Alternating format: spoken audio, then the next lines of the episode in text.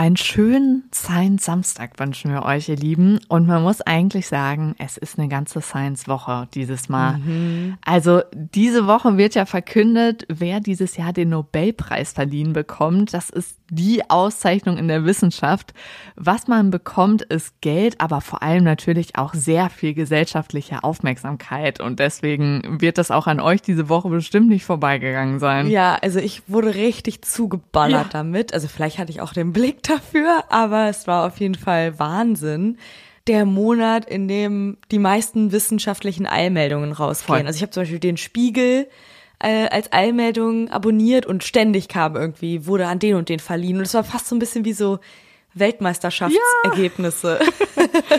also ich habe mich jedes Mal richtig gefreut, auch wenn ich jetzt gar nicht unbedingt die Leute auf dem Schirm hatte, aber ich fand es irgendwie echt spannend. Richtige Auszeichnung. Ja, ich habe gesehen, äh, also ich hatte Einmeldungen von ZDF und WDR, die haben auf jeden Fall auch mitgespielt. Mhm. Und in der ARD-Mediathek, da gab es diese Woche sogar so eine Kategorie Nobelpreise, wo man dann irgendwie live verfolgen konnte und streamen konnte, wer jetzt den Preis kriegt. Ach krass. Ja. Du bist ja richtig deep ins Rabbit Hole Nobelpreise eingestiegen. Aber echt, ich habe es überall gesehen und es ist ja immer die gleiche Reihenfolge. Es kommt immer erst Medizin, Physik, Chemie, Literatur, dann noch Friedensnobelpreis mhm. und dann gibt es noch so einen Alfred Nobel Gedächtnispreis für Wirtschaftswissenschaften. Also eine ganze Woche voller Auszeichnungen. Ja, und diese Woche werden die Preisträger eben nur verkündet. Im Dezember ist dann die Preisverleihung. Da wird's dann nochmal ganz offiziell und ganz schön und schick. Da kann man sich auch wirklich von vor hunderten von Jahren noch die Preisverleihungen angucken, sofern sie mitgefilmt wurden. Der Preis wird nämlich schon seit 1901 vergeben. Mhm. Das hat der schwedische Erfinder Alfred Nobel so in seinem Testament festgelegt. Und über Nobel sprechen wir auf jeden Fall auch noch, nicht heute, aber darauf könnt ihr euch nächste Woche freuen. Mhm. Kleiner ja, Teaser. Können wir schon ganz konkret sagen. Ja, haben wir, glaube ich, noch nie angekündigt, was in der Woche darauf nee. folgt. Aber wir schließen hier noch eine Folge ja. an. Wir machen auch hier ein kleines Nobel-Spezial. Heute wollen wir nämlich über die Frau sprechen, die dieses Jahr gewonnen hat, und zwar den Medizin-Nobelpreis.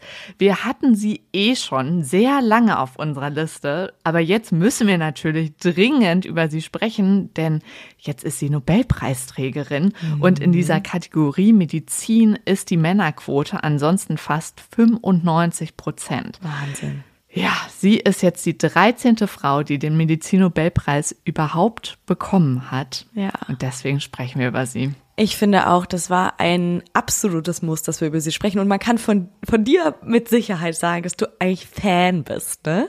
Ja. Von dieser mhm. Frau. Vielleicht hört ihr das später auch noch raus. Marie hat mir schon wirklich Monate, und das ist nicht übertrieben, von dieser Frau vorgeschwärmt.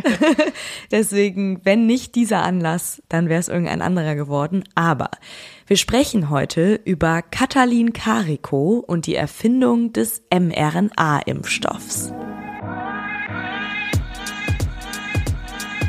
Behind Science. Geschichten aus der Wissenschaft. Mit Marie Eickhoff und Luisa Pfeifenschneider. Ja, und vielleicht bedeutet diese Folge auch für euch direkt erstmal ein Flashback. mRNA-Impfstoff. Mhm. Bei diesem Stichwort, da spielen sich ja direkt so Filme im Kopf wieder ab, so Lockdown, Corona-Zeit, mhm. Impfzentrum. Also ich war richtig aufgeregt ja. beim ersten Mal impfen. Mhm. Aber es war auch einfach extrem spannend, weil man das Gefühl hatte, man wird da jetzt so durchgeschleust. Also ich war auch wirklich in so einem riesigen Impfzentrum. Ah. Und man musste von Station zu Station, dann hast du irgendwie nochmal Aufklärungsfilme gesehen, musstest dann ja unterschreiben, ob du das wirklich jetzt machen willst, weil das alles noch so neu war. Mhm. Man hatte das Gefühl, man ist wirklich bei so einem Meilenstein jetzt dabei. Ja, das stimmt. Das hatte ich auf jeden Fall auch. Und genau, es war dann irgendwie so diese Erleichterung, aber auch irgendwie so, uh, voll aufregend und wir sind jetzt hier dabei und so. Und ja. aber ja, es war auf jeden Fall spannend. Ja, und dass wir uns die Impfung überhaupt abholen konnten, dass es diesen Impfstoff so schnell gab, das lag daran, dass Forschende an dieser Technik, die dahinter steckt, schon seit Jahren arbeiten. Und eine, die besonders intensiv dafür gearbeitet hat, aber bis jetzt eigentlich immer total im Schatten stand, das ist eben Katadin Kariko. Und deshalb sprechen wir heute über sie. Sie wurde 1900 1955 geboren. Sie ist heute 68 Jahre alt. Normalerweise sprechen wir ja oft über Leute, die nicht mehr leben, mhm. aber sie ist immer noch aktive Wissenschaftlerin. Ja. Sie kommt aus Ungarn. Ihr Vater war Metzger und ihre Mutter war Buchhalterin. Das finde ich schon mal das Erste, was irgendwie super spannend ist, weil sie Biologie studiert hat, also wirklich was ganz anderes als ihre Eltern. Aber gut, man könnte sich so dieses Handwerkliche vom Vater irgendwie nehmen, ne, was sie ja dann mhm. gemacht hat in ihrem Studium und so dieses Ordentliche und ne, Sachen notieren und Sachen nachhalten von der Mutter, die Buchhalterin war. Vielleicht hat sie sich da irgendwie was abgeguckt und das für ihr Studium mit verwendet. Jedenfalls, ja, ja sie hat studiert Sie machte dann an der Uni Szeged äh, auch ihren Doktor. Das ist in Ungarn, in Biochemie hat sie den gemacht. Und sie fing damals schon an, RNA zu synthetisieren, also chemisch herzustellen. Da war sie gerade mal 27 Jahre alt. Also sie war auf jeden Fall schnell unterwegs mit ihrem Doktor und mit ihren ersten Forschungen. Und seitdem hat sie dieses Thema RNA nicht mehr losgelassen. Also seit mehr als 40 Jahren ist sie da schon dran und das hat sie von Anfang an ziemlich fasziniert. Ja, und vielleicht sollten wir jetzt direkt am Anfang auch einmal diesen Begriff erklären, weil der einfach noch sehr oft vorkommen wird in dieser Folge. RNA steht für Ribonukleinsäure und ist vom Aufbau her ähnlich wie unsere DNA. Aber meistens ist es kein Doppelstrang, also ihr müsst es euch nicht vorstellen wie so eine gedrehte Leiter, sondern es ist nur ein Strang. Die RNA kann verschiedene Funktionen haben. Bei manchen Organismen, bei RNA-Viren zum Beispiel, ist die RNA der einzige Speicher fürs Erbgut. Mhm. Die RNA RNA kann aber auch wie ein Katalysator wirken, also Prozesse im Körper beschleunigen oder unsere Gene regulieren oder kann Informationen übersetzen, damit daraus dann Proteine hergestellt mhm. werden können. Richtiges Wundermittel. Also ohne mRNA würde auf jeden Fall in unserem Körper nichts funktionieren und laufen. Ja, und genau, das mhm. ist wichtig nochmal an dieser Stelle zu sagen, die haben wir alle im Körper. Ja, genau. Ja, ja. Natürlich auch in Bezug auf die Impfung war das halt irgendwie das komische Gefühl, da wird einem was eingeimpft, was ja. man vielleicht vorher noch nie gehört Stimmt. hat. Stimmt. Ja, und ich äh, stelle mir das so ein bisschen vor, wenn man es jetzt mal ganz abstrakt macht, wie so eine Person, die ja, irgendwie wie so ein Bote zwei Leuten vermitteln soll. So, so ne? Briefträger. Genau. Ja, genau, ein Briefträger, aber vielleicht auch so ein bisschen mehr wie in der Schule, wenn man so ein ja, Zettelchen stimmt. für jemand anderen abgeben sollte. Und irgendwie, keine Ahnung, vom Ribosom wird man gefragt, und was hat die DNA gesagt? Was sollen wir heute bauen? Und dann sagt die mRNA, warte kurz, ich habe es mir aufgeschrieben. Ja, hier, genau. Hier ja, so kann Code. man sich auf jeden Fall ungefähr vorstellen. Und wo wir ja. jetzt hier schon beim Theorieteil sind, machen wir noch mal kurz eine Wiederholung, wie denn eine mRNA dann in einem Impfstoff wirken kann. Die Idee bei diesen Impfstoffen ist jetzt eben, dass man dem Körper so eine Art Spicker gibt auf dem ein Bauplan eines Krankheitserregers oder von einem Teil davon steht, also quasi so als Warnung, pst, guck mal hier, guck dir das schon mal an, das könnte bald auf dich zukommen. So eine kleine Mini-Notiz. Und dieser Spicker, das ist die mRNA. Bei der Corona-Impfung ist es so, die Körperzellen nehmen dann die mRNA auf und lesen diesen Bauplan ab, also gucken sich an, was auf diesem Spicker sozusagen draufsteht, wenn wir mal bei diesem Bild bleiben. Mhm. Und die produzieren dann das sogenannte Spike-Protein. Das ist ein Protein. Das könnt ihr euch wie so Stacheln auf dem Coronavirus vorstellen. Das ist quasi so ein bisschen das Erkennungszeichen. Und weil diese Spike-Proteine alleine nicht gefährlich für den Körper sind, wird sozusagen schon mal gezeigt, hier so sieht dieses Virus aus und dann bildet der Körper schon Antikörper, die auf diese Spike-Proteine ausgerichtet sind und hat dann mehr davon, wenn dieses Virus dann tatsächlich kommt und den Körper befällt und kann dann schneller darauf reagieren. Also das ist sozusagen die ganze Magie hinter einem mRNA-Impfstoff. Und das ist ein Gedanke, also dieses, wie kann man das vielleicht nützlich im Körper anwenden, den Katalin Carico schon immer hatte, also seitdem sie da ihren Doktor gemacht hat. Aber außer ihr hatten das irgendwie nur sehr wenige. Als sie ihren Doktor fertig hat, das ist Anfang der 80er Jahre ist der Fokus bei allen anderen gerade voll auf dem Thema DNA. 1962 hatten Watson und Crick gerade sogar den Nobelpreis dafür bekommen für die Entdeckung der DNA-Struktur. Also wir sind wirklich noch so auch noch ganz am Anfang der DNA-Entdeckung, nenne ich es ja. jetzt mal. Und äh, an dieser Stelle sei nochmal gesagt, Watson und Crick haben den nicht zurechtgekriegt. ähm, eigentlich hätte ihn Rosalind Franklin verdient. Unserer Meinung nach. ja, also ihr könnt euch ja gerne nochmal die Folge mit ihr anhören, dann werdet ihr bestimmt auch dieser Meinung sein. Aber all dieses war eben auch gerade erst 15 Jahre her und alle waren noch total damit beschäftigt, jetzt erstmal die DNA zu entschlüsseln. Dafür gab es alle möglichen Forschungsgelder. Es gab dann irgendwann sogar dieses Human Genome Project, also wirklich mhm. ein riesiges weltweites Projekt. Und es war klar, wer das schafft, die DNA zu entschlüsseln, vielleicht sogar die menschliche DNA, dem gebührt dann unfassbar großer Ruhm und es war klar, das wird so ein Meilenstein sein, vielleicht vergleichbar mit der Mondlandung. Ja. Also so zu erkennen, woraus der Mensch wirklich gemacht ist, ne? Ja. Also was uns ausmacht, das war irgendwie genau. so das, das große Ziel. Aber kleiner Spoiler an dieser Stelle, bis die menschliche DNA entschlüsselt wurde, hat es noch einige Jahre länger gedauert. 2001 wurde veröffentlicht, dass unsere DNA so lang ist, dass sie ausgeschrieben etwa 3000 Bücher mit 1000 Seiten und 1000 Buchstaben pro Seite füllen würde. Also gigantisch groß.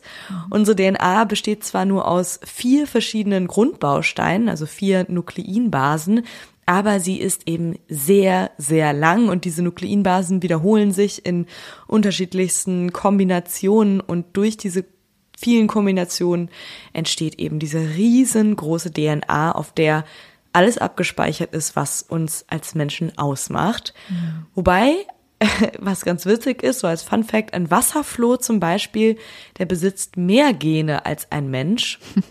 Das ist vielleicht so ein kleiner Fun Fact. Äh, nur weil etwas mehr Gene besitzt, heißt es nicht, dass es sozusagen ein Lebewesen ist, was mehr Fähigkeiten besitzt, sage ich mhm, mal. Das stimmt. Aber untereinander, wenn wir jetzt nur uns vergleichen würden, uns beide zum Beispiel, dann ist unser mhm. Erbgut wahrscheinlich zu 99,9 Prozent gleich. Nein, streich das wahrscheinlich. Also es ist ja so. ja, genau. ist auch sehr, sehr krass, finde ich. Und ich finde, das hilft auch so ein bisschen, um nachsichtiger mit Menschen zu sein. Man denkt, ach komm, ey, wir sind doch zu 99,9 Prozent sind wir doch identisch. Ja, also. genau. Und krass ist aber, bis man das komplett jetzt ablesen konnte, dafür waren dann auch wirklich nochmal ganz moderne Maschinen nötig. Das ging eine Zeit lang noch gar nicht, aber bis es dann geklappt mhm. hat, war es 2022, also erst letztes Jahr, letztes Jahr im Frühling, war dann klar, wie unsere menschliche DNA komplett aussieht. Also es ging da vor allem noch mal so um die Reihenfolge und es sind eben drei Milliarden DNA-Bausteine. Deswegen hat es eine Weile gedauert. Also nach dieser Veröffentlichung 2001 hat es dann nochmal 21 Jahre gedauert. Ja. Also Wahnsinn, wie lange das gedauert hat. Während sich also vor 40 Jahren tausende Forschende nur mit der DNA beschäftigt haben, wollte Katalin Carico zur RNA forschen. Sie war sicher, dass diese mRNA eine ideale Medizin wäre, denn die DNA speichert zwar die genetische Information in den Zellen, aber die mRNA ist dafür verantwortlich, dass die eben ausgelesen wird. Also theoretisch hast du kaum was von deiner DNA, wenn die nicht regelmäßig mal genau. abgelesen wird und daraus dann neue Proteine und halt Bausteine für deinen Körper gebaut ja. werden. Und deshalb ist sich Katalin Kariko sicher, mRNA ist die Zukunft der Medizin. Sie stellt sich das so vor, Dream Big hier an dieser Stelle, dass jeder so ein bisschen mRNA im Kühlschrank hat und wenn man dann zum Beispiel einen Fuß, am Fuß äh, eine Blase hat oder so, dann kann man da mRNA draufschmieren und dann heilt das ganz schnell, weil eben die mRNA die Fähigkeit besitzt, nachzubilden, was der Körper sozusagen braucht und zu ersetzen. Und ja, so war ihr ihr Bild, was sie im Kopf hatte von dieser mRNA. Ist wie eine Kopie vom Bauplan, ne? Also ja. es wäre schon cool, wenn man sich die einfach einfrieren könnte. Ja, wer weiß, vielleicht. Sie hat ja schon einiges erreicht mit ihren großen Ideen. Also wer weiß. Vielleicht ja. werden wir das noch erleben. Aber ich liebe diese Kühlschrankbeschreibung, weil das so irgendwie ganz klar macht, wie sie denkt. Also das ist einfach so eine praktische Idee. Stimmt. Ja. Und es klingt super einfach, aber das können wir an dieser Stelle schon verraten. So einfach wird es nicht. No. Aber es ist ja immer gut, wenn man erstmal so eine sehr konkrete Vision hat, wenn man Mhm. genau weiß, was man sich vorstellt, um zu starten. Andere davon zu überzeugen war aber nicht einfach. Also, dass sie andere nicht überzeugen konnte, wäre ja eigentlich nicht so schlimm gewesen, aber um forschen zu können, braucht sie eben auch Geld. Deshalb nimmt sie dann eine Einladung aus den USA an und zieht mit ihrer ganzen Familie um. Sie ziehen nach Philadelphia, wo sie dann an der Uni arbeiten kann. Ihr Mann ist Ingenieur und ihre Tochter ist zu der Zeit gerade zwei Jahre alt. Also sie reisen mit einem super Ja. kleinen Kind jetzt in die USA. Und so voll in die unbekannte Welt auch, ne? Ja. Also so, zack, alle mit eingepackt und wir hoffen, dass das was wird. Genau, also wirklich, sie geht volles Risiko ein. Ja. Und sie schleusen auch noch einen Teddybären mit ein, in dem sie 900 Dollar versteckt haben. Ich stelle mir vor, dass sie das irgendwie so da eingenäht haben. Und das war Geld, das haben sie sich jetzt vorgenommen, das wird unser Startkapital. Und das hatten sie zusammengekratzt, indem sie ihr Auto verkauft haben. Ja. Richtig krass und richtig spannend auch irgendwie. Ja. Aber sie hat so sehr an ihre Idee geglaubt, dass sie eben mit Sack und Pack da aufgebrochen ist in die USA, weil sie da die Zukunft ihrer Forschung gesehen hat. Und sie musste dann auch echt noch sehr hart weiterkämpfen, um ihre Forschungsidee weiter zu verfolgen, weil sie eben so neu und innovativ war, dass ihr niemand Forschungsgeld gegeben hat, weil natürlich von Menschen oder Unis oder Unternehmen, die Forschungsgeld für etwas ausgeben, die wollen natürlich auch am Ende was daraus ziehen. Ja. Und wenn man das nicht ganz absehen kann, dann sind die eben vorsichtig mit dem Geld, was sie verteilen. Sie wechselt dann an die medizinische Fakultät der Uni Pennsylvania und nachdem sie da wirklich Tage und Nächte durchgearbeitet hat, manchmal schläft sie sogar im Labor. Ich glaube, da haben wir hier auch schon in einigen Folgen ähm, einige Wissenschaftler und Wissenschaftlerinnen vorgestellt, denen das auch so erging. Und dann zeigt sich ganz langsam, dass es wirklich sein könnte, dass man künstlich hergestellte mRNA, um Krankheiten zu behandeln. Also nachdem sie sich da richtig kaputt gearbeitet Ja. hat eigentlich, sieht sie so ein bisschen Licht am Ende des Tunnels und ähm, merkt zum ersten Mal, okay, meine Vision könnte hier tatsächlich wahr werden. Aber so richtig rund läuft's dann auch noch nicht, weil die künstlich hergestellte mRNA im Körper noch Entzündungen auslöst. Und das ist ja eben genau das, was sie nicht möchte. Sie möchte ja, dass das Nee. als körpereigene mRNA anerkannt wird.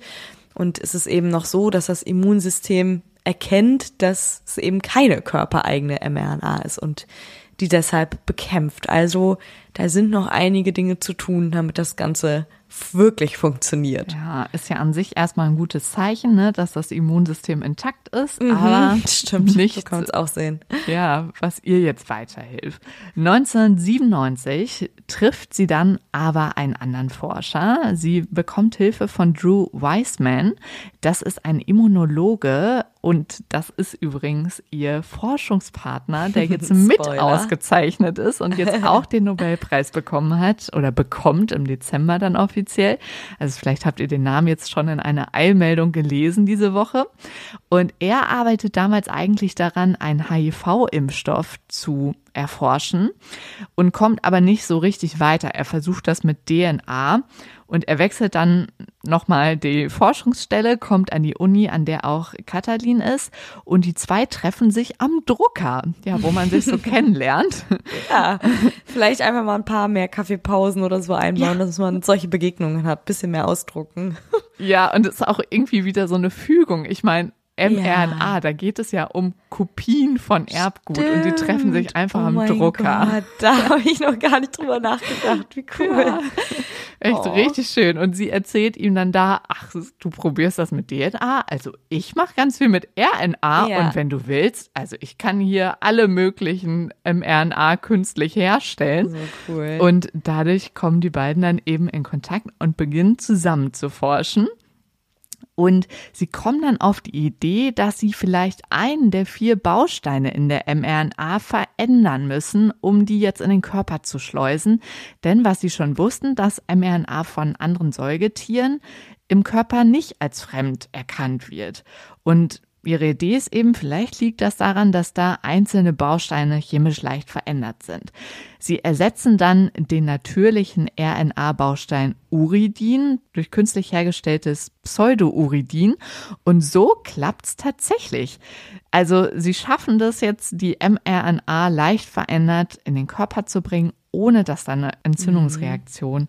passiert. Und sie veröffentlichen dann ihren Erfolg 2005, aber kaum jemand bemerkt das. Mhm. Und das ist wirklich also das ist eigentlich mit der traurigste Punkt, nachdem sie da irgendwie so hart gekämpft haben und so wirklich auch da eine mega Erkenntnis haben. Ja, es ist eine Revolution eigentlich in der Biomedizin, ja. Ne, die sie da angestoßen Hätten haben. Hätten anstoßen können, ja. Checkt's, ja. Und, da, ja, genau. Und das muss man jetzt echt noch, auch noch mal sagen. Dafür kriegen sie jetzt den Nobelpreis. Ja. Also für das, was sie 2005 schon Mit leichter haben. Verspätung ja. ist es dann doch noch bemerkt worden. Also so richtig viele bemerken das ja. nicht. Und die beiden geben aber nicht so schnell auf. Sie glauben ja an ihre Idee und deshalb gründen sie zu zweit eine Firma. Katalin ist Geschäftsführerin und das Unternehmen soll eben mRNA-Medikamente herstellen, weil sie haben ja jetzt Bausteine dafür aber sie kommen nie dazu, klinische Studien zu machen. Also das ist ja sozusagen dann die nächste Stufe bei der Entwicklung von einem Medikament oder einem Impfstoff, dass man dann klinische Studien durchführt. Also an Menschen, ne? An Menschen, genau. Und da kommen sie erstmal nicht hin. Und irgendwann verkauft die Uni die Lizenz ihres Patents an eine andere Firma und das ist richtig krass. Die Uni stuft Carico von Assistant Professor auf eine befristete Postdoc-Stelle runter. Also knallt ihr nochmal so richtig ein ähm, vor den Latz sozusagen. Ja. Also Rückschritt. Genau, also, drückt boah. für sie richtig auf die Bremse und das, obwohl sie ja eigentlich auf einem guten Weg war. Aber das dauert eben alles sehr lang und ja. das hat der Uni zu lang gedauert und sie wollten da irgendwie schnellere Ergebnisse sehen. Bitter. Richtig bitter. Aber das stoppt sie natürlich, natürlich. nicht. Zum sie wäre Glück. nicht Katalin Carico. genau. Zum Glück. Mhm. Denn, ah, ich muss kurz unterbrechen. Es kommt ganz kurz Werbung. Was genau kommt, wissen wir nicht. Werbung Ende es ist doch jemand aufmerksam geworden auf ihre Arbeit und zwar Derek Rossi. Das ist ein Stammzellbiologe aus Kanada, der 2010 die Firma Moderna gründet. und die kommt euch jetzt vielleicht wieder durch einen Impfstoff, den es ja dann jetzt tatsächlich auch gibt, bekannt vor. Und die haben eben damals schon auf diese neue RNA-Technologie gesetzt. Sie geben dann Katalin auch ein Jobangebot, aber sie nimmt es nicht an, sondern geht stattdessen 2013, haltet euch fest, nach Deutschland, Deutschland. nach Mainz zu BioNTech. Andere mhm. große Impfstofffirma kennt ihr auch mittlerweile den Namen. Sie beschließt, so lange zu forschen, bis sie es wenigstens schafft, das es einem Patienten durch ihre Arbeit besser geht. Mhm. Das ist jetzt ihr Ziel. Und BioNTech war damals wirklich noch eine super unbekannte Firma. Also die hatten noch nicht mal eine Website, als sie da angefangen hat. Aber die haben eben schon klinische Versuche mit mRNA am Laufen. Und das ist natürlich ein Schritt, der ihr bis jetzt immer gefehlt hat. Und mit Pfizer zusammen, das ist diese Firma in den USA, mit denen die dann später auch den Impfstoff gemacht haben, ohne hier zu viel zu verraten, aber den Teil der Geschichte kennt ihr ja eh schon. Glaube ich auch. Ja, äh, mit Pfizer zusammen, aber haben die da auf jeden Fall schon zugange, einen mRNA-Impfstoff für Influenza zu entwickeln, also gegen Grippeviren. Ja. Damit waren sie schon zugange. Da klingelt's jetzt auch schon mehrfach, BioNTech, Pfizer, Moderna mhm. und so weiter. Dann kam Corona, ja. die Covid-19-Pandemie und alle brauchten plötzlich dringend einen Impfstoff gegen das SARS-CoV-2-Virus, so heißt mhm. es, wenn wir es nicht einfach nur Corona, Corona. nennen. Und in dem Moment reagieren die Gründer von BioNTech sofort, weil sie ja schon seit Jahren daran geforscht haben.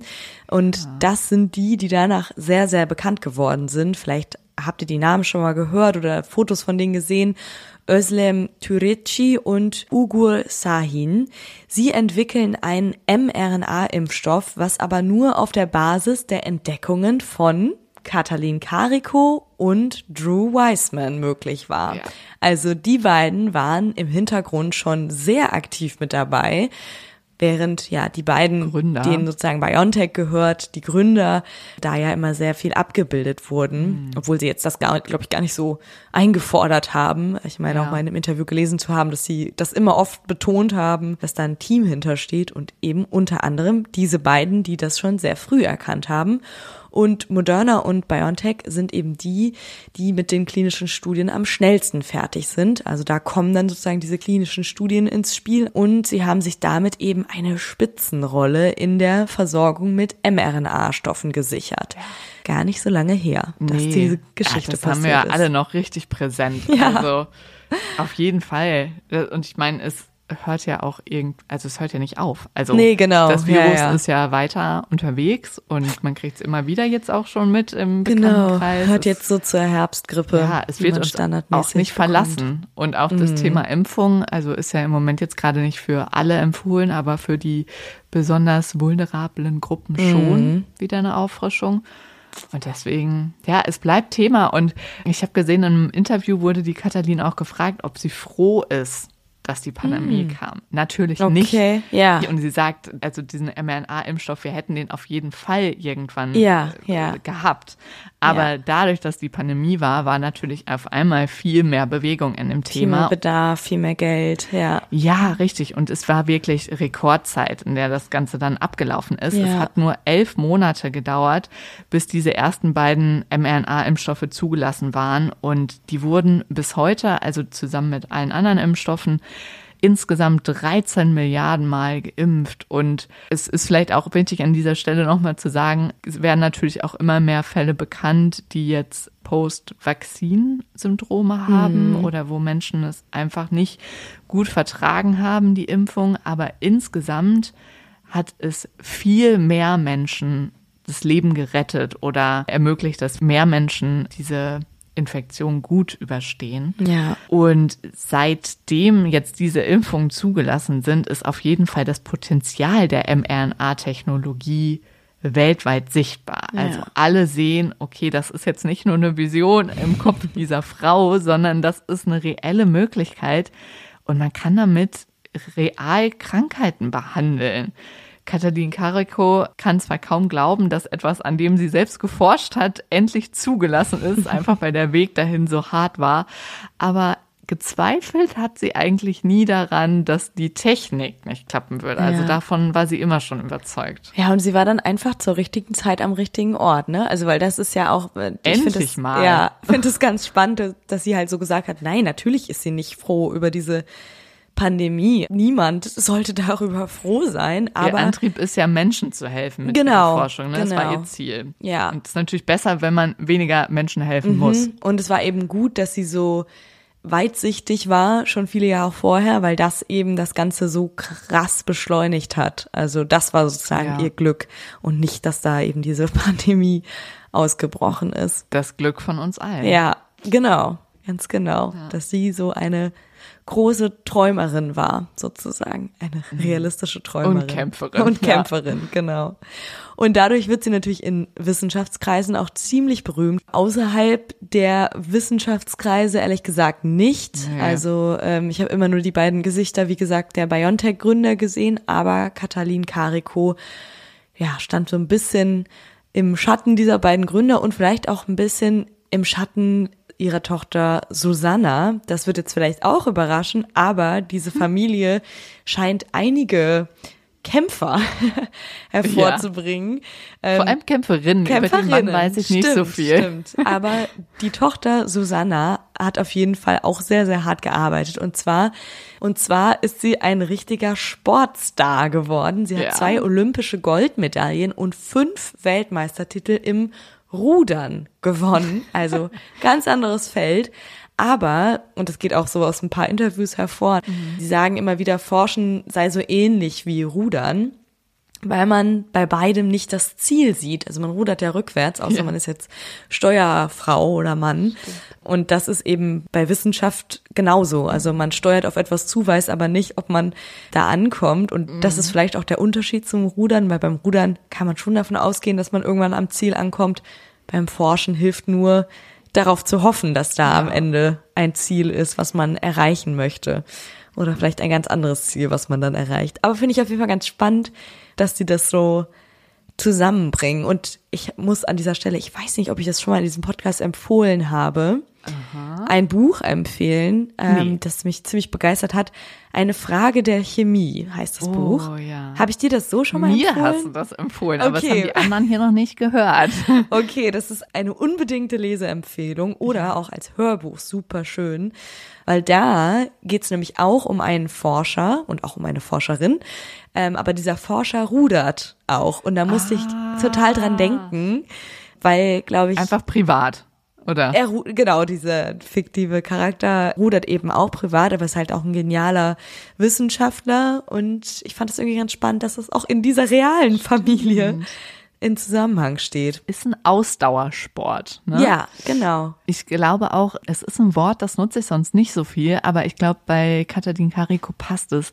Beharrlichkeit ist sowas, was sie mhm, auszeichnet. Stimmt. Ja, das ja. stimmt. Mittlerweile, sie war zwischendurch auch mal Vizepräsidentin dann bei BioNTech. Mittlerweile ist sie davon zurückgetreten, ist Professorin an ihrer alten Uni in Ungarn und auch an der Uni in Pennsylvania, wo sie jetzt lebt. Genau, sie ist eben wieder zurückgegangen in die USA. Da hat sie jetzt auch den Anruf gekriegt für den Nobelpreis. die Forschung mit mRNA, die geht aber weltweit weiter. Zum Beispiel geht es da jetzt wirklich auch darum, Krebstherapien und sogar Krebs Impfstoffe zu entwickeln. Mhm. Also wie krass wäre das, ein Impfstoff gegen mhm. Krebs. Oh ja. Es ist auf jeden Fall sehr viel jetzt im Gange. Im Moment laufen mehr als 250 klinische Studien mit mRNA. Da hat sie ihre klinischen Studien. Ja, ja, ja. Deswegen, sie hat es halt auch persönlich äh, gesagt in dem Interview. Sie wurde jetzt direkt an dem Morgen, an dem sie auch angerufen wurde, von der Tagesschau interviewt. Mhm. Und da hat sie das dann vor Freude erzählt von diesen oh. 250 klinischen Studien. Und wir können uns vielleicht auch mal den letzten Satz anhören, den sie da noch gesagt hat. Maybe it will inspire more women and, and inspire the young one, hopefully. Sie hofft also, dass ihre Auszeichnung jetzt andere junge Frauen inspiriert, an ihre Forschung zu glauben. Also das, das ist doch besonders schön, ne? Mega toll, dass sie ja. das dann einfach auch noch so betont. Ja, richtig schön und richtig schön, dass wir über eine Forscherin gesprochen haben, die noch in der Forschung arbeitet. Dann können wir jetzt sozusagen ja. noch ein paar Jahre beobachten, was daraus wird und welche Ideen sie noch hat. Und vielleicht haben wir irgendwann eine Salbe im Kühlschrank mit der wir Blasen an unseren Füßen behandeln können. Wer weiß. Ja, das wäre cool. Und übrigens der Wiseman, ihr Kollege da, ja. der ist jetzt auch wieder bei seinem Thema HIV-Impfstoffe. Ah, okay. Also der macht da weiter. Ich bin jetzt richtig gespannt, was da in Zukunft noch mm, kommt. Es ist eine Geschichte, die noch auf jeden Fall offene Kapitel hat. Das ist ja. echt schön. Und stell mal vor, die Nobelpreiswoche ist vorbei und dann kommt eine wissenschaftliche Allmeldung und da steht irgendwie drin Impfstoff gegen Krebs erfunden. Gegen Krebs, wow. ja. Oh. Das wär's, Leute. Dann machen 2026 wir ein Fest. 2026 HIV heilbar. Das wäre nicht mehr so lange. Ja, ja, Darauf hoffen wir so ein bisschen. Mhm. Und uns hat Katalin Kariko auf jeden Fall sehr, sehr inspiriert. Schreibt uns super gerne, wie euch die Geschichte gefallen hat, ob ihr euch die Nobelpreisträger und Nobelpreisträgerinnen anschauen werdet.